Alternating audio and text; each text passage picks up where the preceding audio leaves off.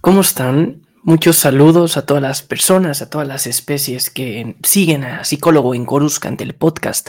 Me da mucho gusto venir con una edición más de este espacio para analizar la psicología de Star Wars y analizar también la psicología de las personas y a las especies que nos gusta Star Wars. Hoy quiero tocar un tema clave para el, una persona que le gusta Star Wars y es ¿por qué gusta tanto? ¿Por qué ha pasado 48 años y seguimos contando y sigue avanzando esta historia y se ha vuelto una franquicia sin precedentes en el paso del tiempo?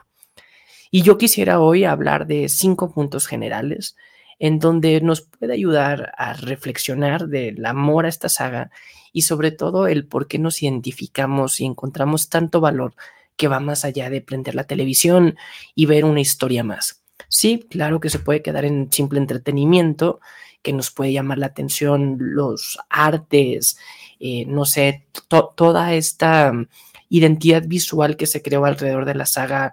Yo recuerdo que desde niño cuando veía un casco de Darth Vader o de Stormtrooper, a pesar de no conocer la historia, me llamaban la atención por lo interesantes que son los, trajos, los trajes y lo emblemático. Pero una vez que le damos la oportunidad y conocemos la saga, ¿por qué pasa lo que pasa?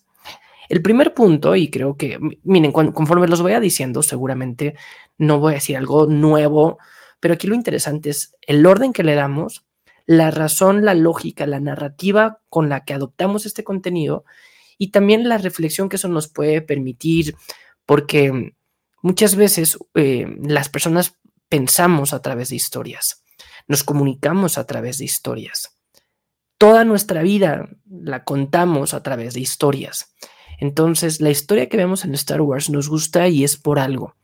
Muchas veces es porque termina siendo eco y resonancia en nuestra propia vida.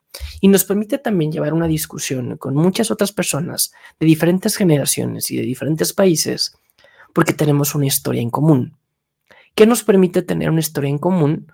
Pues el poder ahorrarnos, dar todo el contexto para realmente llevarnos a una situación y poder, pues no sé, hacer hipótesis, profundizar, pensar, teorizar, pero también reflexionar sobre un mismo acto, ¿no? ¿Por qué ha sido tan emblemático? ¿Quién disparó primero? ¿No? Más allá de que fue un cambio creativo cuando volvimos a ver las películas, eso representa si realmente Han Solo no puede ser considerado un héroe porque pues él da el primer paso de ataque, no es lo mismo que defenderte de un ataque.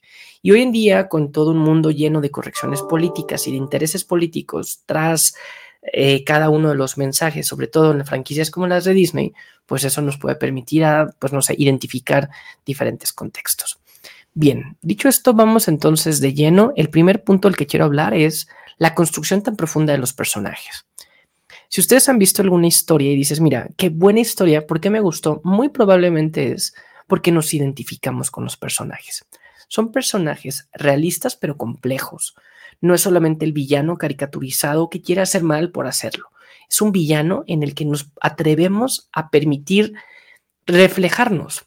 Es bien interesante. Yo lo hacía el año pasado, un análisis, retomando un artículo, creo que era de Harvard Business Review o, o alguna alguna revista que tomaba e, este planteamiento psicológico, en donde hacía ver que las personas usualmente nos reconocemos como buenas, evidentemente.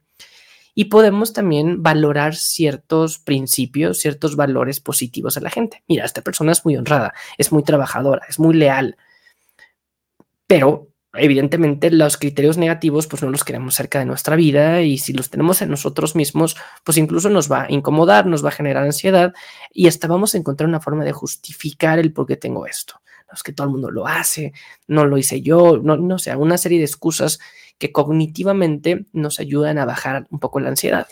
Pero ¿qué pasa cuando salimos del plano de la realidad y conocemos a un personaje no real? ¿En donde En historias y vemos una película y decimos, mira, este villano me parece fascinante su oscuridad, me parece fascinante lo complejo que es su actuar. Y ahí sí nos podemos permitir subconscientemente identificarnos con villanos sin que nos genere tanta ansiedad, porque pues es decir, mira qué interesante. De hecho, yo hago muchos análisis. Si se fijan ahora en Netflix, gran parte de los planteamientos de las nuevas historias que nos presentan es desde la perspectiva del villano. Vemos el robo, vemos la casa de papel, vemos el juego del calamar y entendemos toda una lógica detrás en donde incluso quieres que a los que típicamente serían considerados los antagonistas, porque son los que están robando, quieres que les vaya bien, ¿no? Porque empiezas a entender un poco el contexto y también si le sumamos esta parte colectiva del respaldo, de que son la resistencia y están venciendo al sistema, y este famoso Robin Hood moderno de quitarle al que tiene contra el que no tiene, pues a final de cuentas, aunque el mensaje suena bien, éticamente no es lo correcto, ¿no? El fin no debe justificar los medios. Aunque el fin sea positivo, que es generar tal vez un piso más parejo, generar un poco más de justicia porque el contexto no te lo da, porque la autoridad no te lo da, no va a justificar que uno tome sus propios medios, porque si así lo hiciéramos todas las personas, empezaríamos a vulnerar los derechos individuales y realmente pues se volvería una ley de la selva del más fuerte va a terminar venciendo al más débil, aunque tenga una intención positiva. ¿A qué voy con esto? Que un villano bien construido nos permite identificarnos sin bajar y bajando un poco la ansiedad de decir, no es que yo sea villano, pero ve nomás qué maquiavélico es Palpatine que pudo manipular en las precuelas, en la trilogía original, y ahora nos enteramos que también en las secuelas, que él realmente orquestó la totalidad de los nueve episodios que conocemos en los capítulos de Star Wars para ser el general y el villano de la historia. Cómo eh, puede tener esta visión crítica de ir tres pasos más adelante y la forma en tan atípica como él físicamente lo es con su piel azul y sus ojos rojos, termina venciendo al sistema y llevando su propia agenda. Entonces, esta buena construcción de personajes no es simplemente coincidencia. George Lucas, cuando los ideó, se basó en ciertos arquetipos, que encuentras una fórmula de un personaje en donde muy fácilmente en diferentes culturas, en diferentes generaciones, y ya nos damos cuenta que en diferente paso del tiempo te sigues identificando. Evidentemente está el héroe joven que despierta de un día a otro, que da, se identifica que puede hacer cosas diferentes, va a tener un maestro sabio, viejo, van a haber ciertos grados de retos, va a haber alguien que va a tener una doble moral que ganó a cambio, un poco un Han Solo, un Lando, un transmutador, muchos de estas visiones que hoy en día se van considerando incluso como antihéroes. Pero bueno, se va desarrollando toda una serie de ecosistemas, incluso hasta con bufones, como podrían ser los droides o el tan controversial Jar Jar, que dicen lo que nadie se atreve a decir y que presenta este toque de comedia. Pero bueno, estos arquetipos de personajes que son bien probados, te los presentan en una narrativa constante, bien construidos, y podemos encontrar una evolución en el arco de los personajes. Algo interesante en Star Wars es que difícilmente en un mismo episodio o en una misma era encontramos que el personaje es el mismo al empezar que al terminar la historia. Eso es lo que lo vuelve interesante este arco y este viaje del héroe, porque de ser un granjero de Tatooine termina siendo un líder de la Alianza Rebelde para después ser el hijo de Vader y luego nos encontramos que es un Jedi que regresa y salva la galaxia del malvado Imperio Galáctico. Incluso en los villanos nos damos cuenta como el mismo Anakin en su arco, Dooku o ahora Ventres, que también ha dado tanto de qué hablar, encontramos que van generando un cambio sin perder su esencia y su identidad. Esto es una de las reflexiones típicas, porque uno evidentemente quiere cambiar, quiere evolucionar, pero si fuera un cambio muy constante, pues se perdería la identidad y diríamos, ay, ahora resulta que hace de todo, ¿no? Y antes era esto y tal, y terminaría siendo una especie de burla del mismo personaje debe de tener como un parámetro, ¿no? No puede pasar de estos rango para que realmente sea creíble el personaje. Porque pues si voy creando una identidad, una profundidad de personaje, pues va a estar tan marcado que yo ya podría suponer cómo actuaría y cómo sería congruente, sobre todo si he venido construyendo 48 años de la misma historia del mismo personaje. Eso me va permitiendo que tenga que ser mucho más estratégico y cuidadoso de la forma en que mueva mis piezas.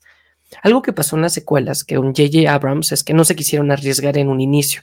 Y era, pues volvamos a crear un mismo contexto, con un nuevo imperio, con una nueva arma de destrucción y con un nuevo despertar en un joven perdido en el desierto, en donde pues no se arriesgaban. Y no gustó tanto. ¿Qué ha sido lo que ha venido haciendo de Filoni? Se arriesga. Y obviamente al arriesgarse siempre va a haber un, como el nombre lo dice, un posible impacto negativo. A veces nuestras queridas novelas son las que terminan sufriendo una serie de reinterpretaciones, porque se ha venido construyendo tanto lore, tanto canon alrededor de los personajes, que para que estos presenten un arco que sea interesante en una misma historia, pues se tienen que romper ciertos, y aquí tal vez, volviendo nuevamente a este parámetro de los personajes, pues tal vez eh, termina rasgando o impactando alguna de los otros ecos o arcos de otros personajes. Pero bueno, se va creando un ecosistema porque la par de que creo estos personajes en este planeta, en este contexto, lo puedo crear también en otra era temporal. Y por eso es que ahora es tan interesante regresar a, a la Alta República e incluso en algún momento hacer alguna mención de Old Republic, ¿no? De la vieja república. O con la nueva Orden Jedi, con el eh, contexto de la nueva república, de las guerras clon, e ir jugando con ese ecosistema, sobre todo con especies, por ejemplo, como la de Grogu, la de Yoda, que pueden trascender a más de una.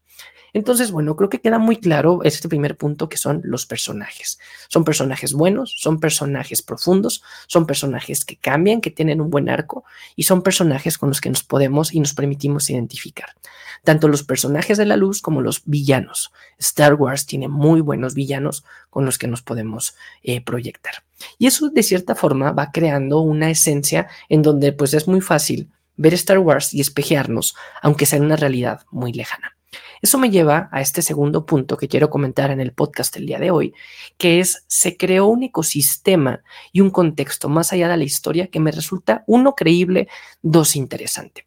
Y es este punto medio entre decir, a ver, es real, ¿no? Es real porque lo que está pasando acá me identifico y me proyecto con mi planeta, pero al mismo tiempo tiene el suficiente grado de fantasía de ser una galaxia lejana con especies volando entre planetas que me permite interesante verlo como recreación y no simplemente como aprender las noticias o ver una telenovela que está reflejando mi propia naturaleza.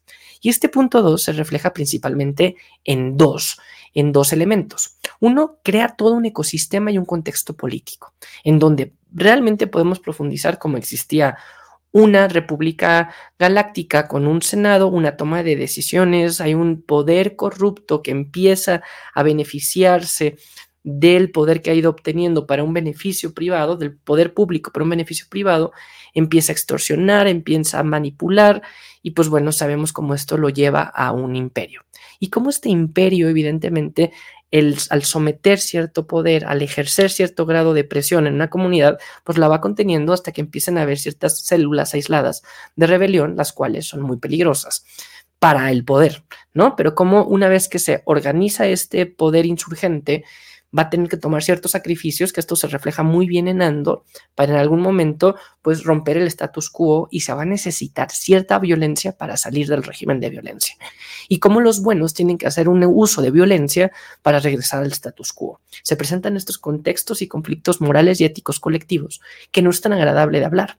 No es muy diferente ver una película en los 80 de Star Wars en donde la Alianza Rebelde son los buenos, a profundizar en One, en Rebels, ¿no? Con So Guerrera o evidentemente con Andor, en donde se profundizan los oscuros de los extremistas terroristas como So Guerrera de la rebelión.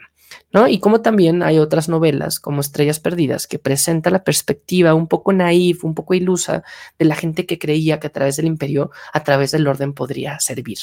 Y cómo existe esta visión túnel en donde podía tener información contraria y veía, no sé, víctimas del poder del imperio y esta persona terminaba un poco lavándose el cerebro diciendo, no, no es cierto, ¿no? Como cuando uno está en una relación tóxica y que ves las señales y no las quieres ver, porque tienes esta visión túnel de yo tengo una idea y lo que sea contrario lo mío no es cierto y lo voy a, voy a encontrarle la forma, por más ilógica que parezca, de darme a mí mismo la razón. Entonces, toda esta serie de contexto político a través de una, tiranía, analizando nuevamente los criterios de Palpatine, de cómo va quitando el poder a las organizaciones y la estructura, y cómo evidentemente un imperio no se va a destruir con destruir una segunda estrella de la muerte, sino como muchas veces regresa disfrazado de otro fenómeno, como podría ser la misma primera orden, que aunque pareciera que es un simple copia de la historia original de Star Wars, termina nuevamente reflejando en esta fotografía completa cómo los imperios regresan de una u otra forma. Tal vez es mi visión túnel que quiero justificarlo, pero es lo que hay y en este canal queremos y creemos en Star Wars. Entonces, este contexto político que se ha venido construyendo es bien interesante. No recordarán y, no me dejarán mentir, las personas que crecimos con las precuelas, que decíamos, pues bueno, eh, tal vez en episodio 1 era demasiada política, tal vez también en episodio 2, pero hoy en día, años después, cuando veo esas historias, lo que más me interesa es la política galáctica. ¿no? Y por eso a mí eh, Andor se me ha hecho una de las series principales y que más he disfrutado, sí como psicólogo y como intérprete y analista de Star Wars, pero también porque me puedo reflejar y entender estos claros oscuros de Star Wars, que es lo que critican de Andor, que pues no tiene suficiente especie, suficiente fantasía, suficiente eh, Jedi, suficiente sable, que es lo que le da esa otra cara. ¿no? Y, yo decía que al analizar este punto 2, que es el ecosistema y el contexto, iba a hablar de dos componentes. Uno, la parte política y evidentemente el otro componente de Star Wars, que ahorita estaba mencionando sin mencionar, que es el contexto espiritual. Crean realmente una ideología, una filosofía que trasciende a una religión, podremos entender que tal vez es una religión la Orden Jedi o las personas que creen en la fuerza, pero realmente se crea una ideología Nuevamente, igual que con lo político, uno que es realista, dos que es interesante. Si aquí estuviéramos hablando que hubiera un dios, un Ganesh, una creencia, una deidad, pues sería muy difícil para mí creer que existe esa persona tanto en mi planeta, ¿no? Para las personas que somos más escépticas, como también en una galaxia lejana.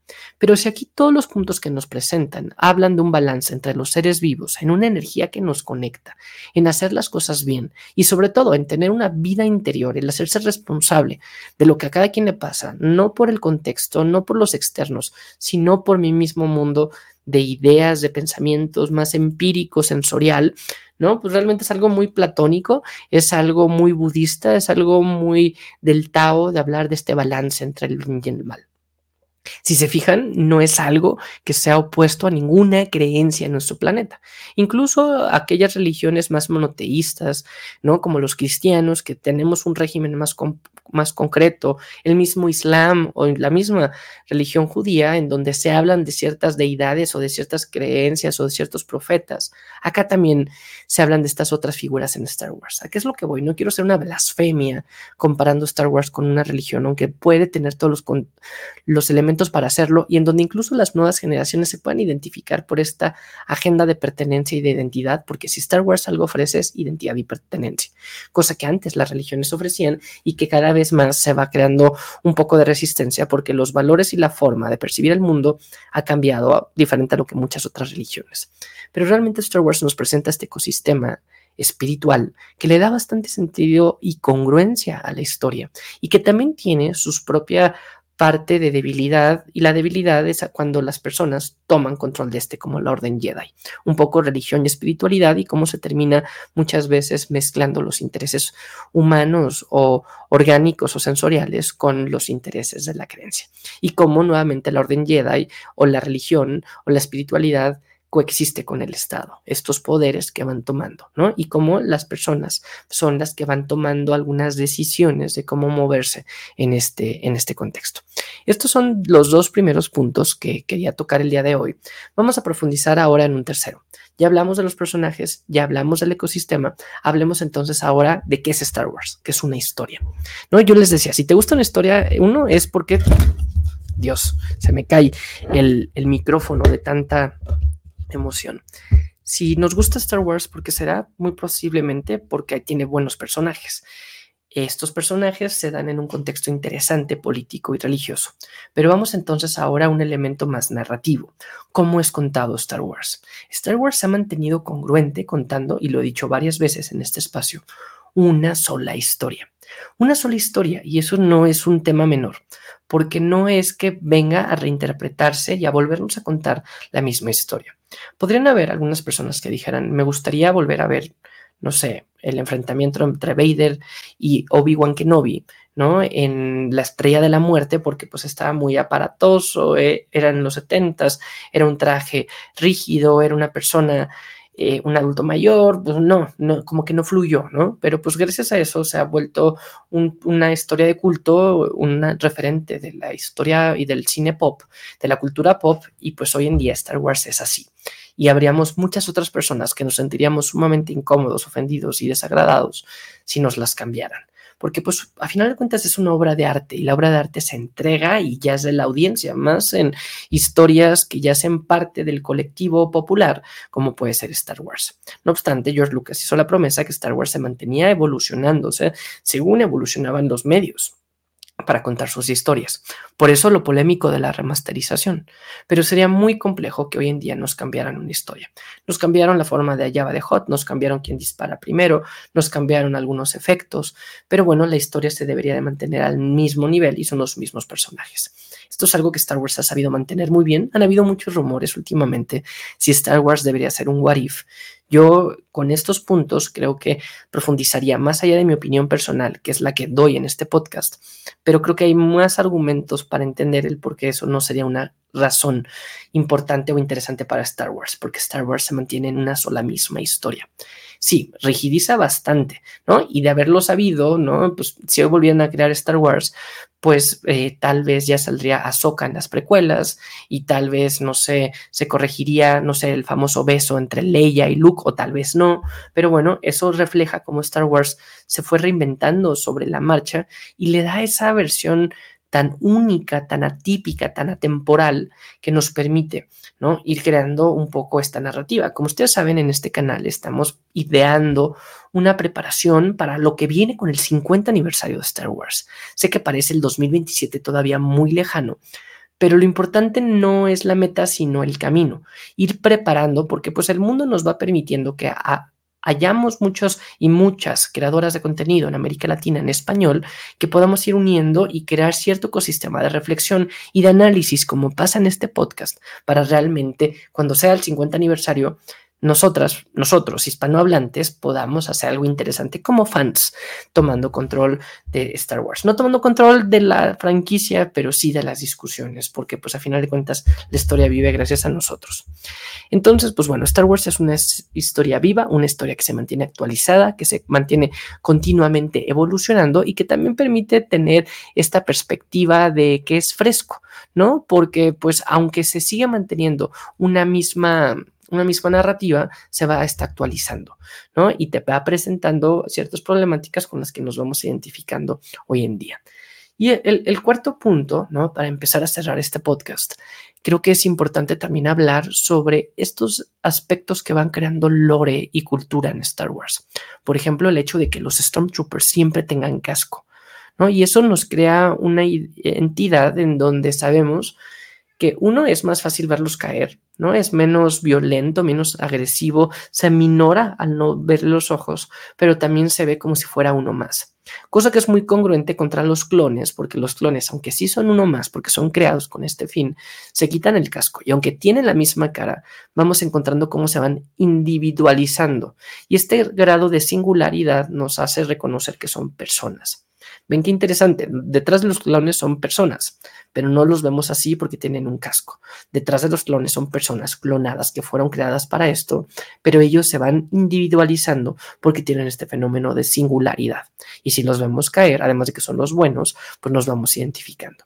Hay ciertas características que vuelven a Star Wars ser Star Wars. El que exista música o sonido en el espacio, cosa que físicamente es imposible porque no existen una serie de canales que conduzcan las ondas, ¿no? Porque literalmente no hay nada en el espacio, pero bueno, eso se crea.